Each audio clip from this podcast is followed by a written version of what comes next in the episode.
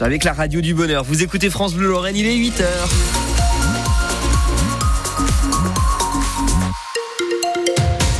La météo de ce dimanche, Maxence. Oh, c'est mitigé, hein, voilà. Oui. C'est ça, c'est comme ça. Oui, avec ce matin, eh bien, quelques petites éclaircies, mais vraiment toutes petites. Et puis cet après-midi, des nuages en ciel gris et des averses. Il va faire beaucoup plus frais qu'hier, entre 9 et 11 degrés au meilleur de la journée pour ce dimanche. Point complet sur la météo du jour après le journal de 8 heures avec vous, Julie Signora. Chaque point sera désormais essentiel dans la lutte pour le maintien en Ligue 1. Le FC Metz joue à Montpellier cet après-midi. 22e journée du championnat, les Grenats sont 17e et donc premier relégable depuis le week-end dernier. Les Héroltais, eux, sont 15e.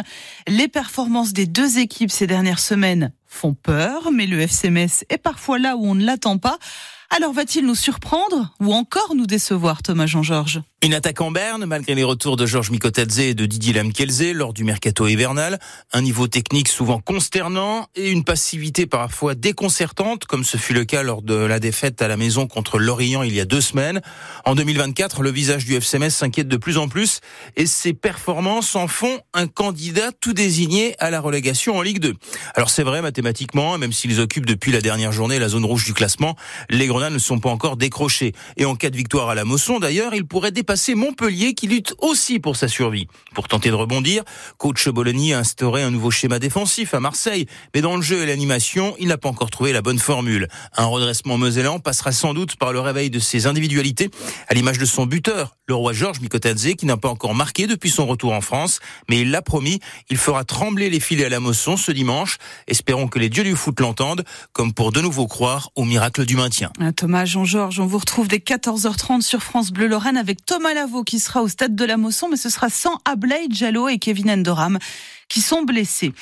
Le ouf de soulagement pour les handballeuses Messine, elle termine première de la phase de groupe de la Ligue des champions de handball, synonyme de passage direct en quart de finale sans passer par les playoffs, mais la victoire d'hier s'est jouée sur le gong, 25 à 24 sur les Hongroises de Ferencvaros, c'est à dire sur francebleu.fr.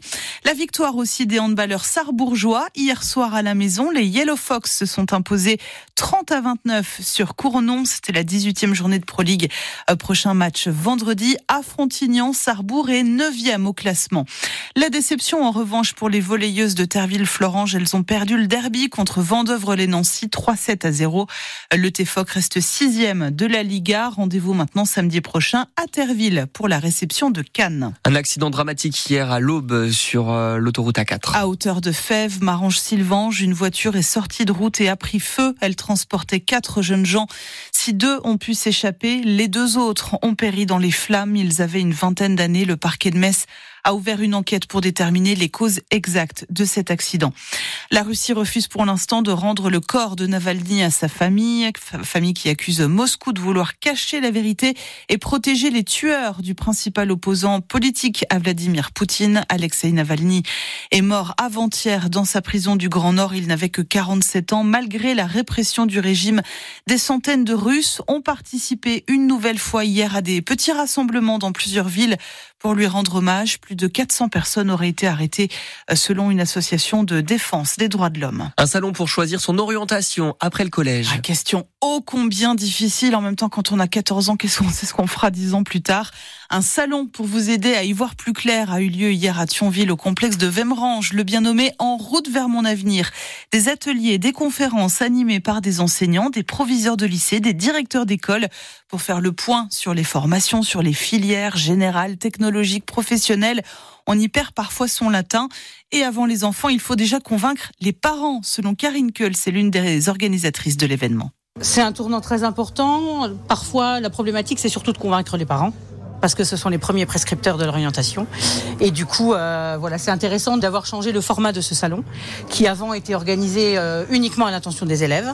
Et depuis deux ans, donc, on en a changé le format pour que les parents puissent se rendre compte aussi que, notamment la voie professionnelle, elle est à la fois porteuse d'emploi et d'embauche derrière. On a des parents qui sont euh, un peu bloqués sur la voie générale et technologique parce qu'ils pensent que c'est celle qui donne le plus d'ouverture. Par contre, passer par une voie professionnelle quand on est un peu en difficulté, ça permet aussi d'atteindre d'atteindre les voies d'excellence, y compris les écoles d'ingénieurs après. Et puis on a de plus en plus d'élèves de troisième qui sont euh, plus enclins à dire moi je veux faire une voie professionnelle parce que c'est ce qui m'intéresse et euh, également de très bons élèves. Et pour bien réussir sa scolarité, avant de choisir quoi faire en seconde, rien de mieux qu'un ordinateur bien équipé et en état de marche. C'est le credo de l'association Mosellane PC Solidaire qui remet en état des ordinateurs usagés avant de les donner à ceux qui ont du mal à en acheter un. Une cinquantaine d'ordis ont ainsi été donnés hier aux élèves de 6e du collège Paul Valéry de Metz-Borny, Bradley de Souza. Avec son nouvel ordinateur, Timéo, 12 ans, avoue que lui et ses copains de la 6e 5 vont enfin pouvoir se connecter pour faire leurs devoirs. Ici, il y a des enfants qui n'ont pas de téléphone ni d'ordinateur qui peuvent pas se connecter pour voir les devoirs, tout ça. Bah, un ordinateur, plus les souris, les caméras, là, ça pourra leur permettre d'y aller. Car avant cet outil, ils révisaient sur leur téléphone. Patricia en est témoin. Sa fille est dans ce collège. C'est sur le téléphone de la maison qu'elle a son pronote. Ça buguait un peu, quoi. Et donc, euh, ce programme-là, ça nous sort de la précarité numérique. L'écran, ça va, il est bon. Une soixantaine d'enfants sont désormais équipés. Martial Morvan est le fondateur de PC Solidaire. Plus on arrivera à numériser, plus ils seront autonomes. En fait, ils y seront pas et les parents sont encore plus en rupture. Ils peuvent pas suivre la scolarité de leur enfant parce qu'ils n'arrivent pas à aller sur Internet pour aller regarder ce qui se passe, pour voir les mots des professeurs, pour voir les, les bulletins de notes, etc., etc. Donc c'est assez compliqué. Sur vos ordinateurs, ce qu'il faudra mettre très rapidement, c'est euh, l'ENT et Pronote. Pascal Palaise, le principal du collège Paul Valéry. Tout est numérique maintenant dans l'éducation nationale. Soit on vous accompagne, soit vous avez l'outil, vous faites tout seul. Donc là, ils auront moins les moyens de le faire. Le principal estime que désormais les élèves non équipés vont pouvoir suivre une bonne scolarité avec l'aide du numérique. Et l'an dernier, en 2023, l'association PC Solidaire a donné près de 600 ordinateurs à des collégiens, mais aussi des seniors. Info à retrouver sur francebleu.fr. Les Restos du Cœur de Boulay-Moselle recherchent une dizaine de bénévoles. Notamment pour le week-end prochain, date de la grande collecte annuelle de l'association qui a besoin de reconstituer ses stocks. À Boulay, les restos sont présents dans trois supermarchés. Ils attendront notamment des dons de produits pour bébés. Ils suivent 75 familles, soit près de 200 personnes. On va en reparler plus long- longuement tout à l'heure dans le journal de 9h. Et puis on va en parler dans un instant. Euh, Maxence, c'est toujours la douceur hein, qui domine dans toute la France aujourd'hui. 11 degrés cet après-midi en Moselle. Moi, j'avais 23 degrés au tableau de ma voiture hier après-midi. Bon, ok, après quelques heures passées soleil, mais tout de même, avec ce temps doux, les risques d'allergie au pollen sont importants. Les trois quarts du pays sont en alerte rouge. La Lorraine n'y échappe pas. Chez nous, c'est pas le cyprès, mais les aulnes et les noisetiers qui sont en fleurs.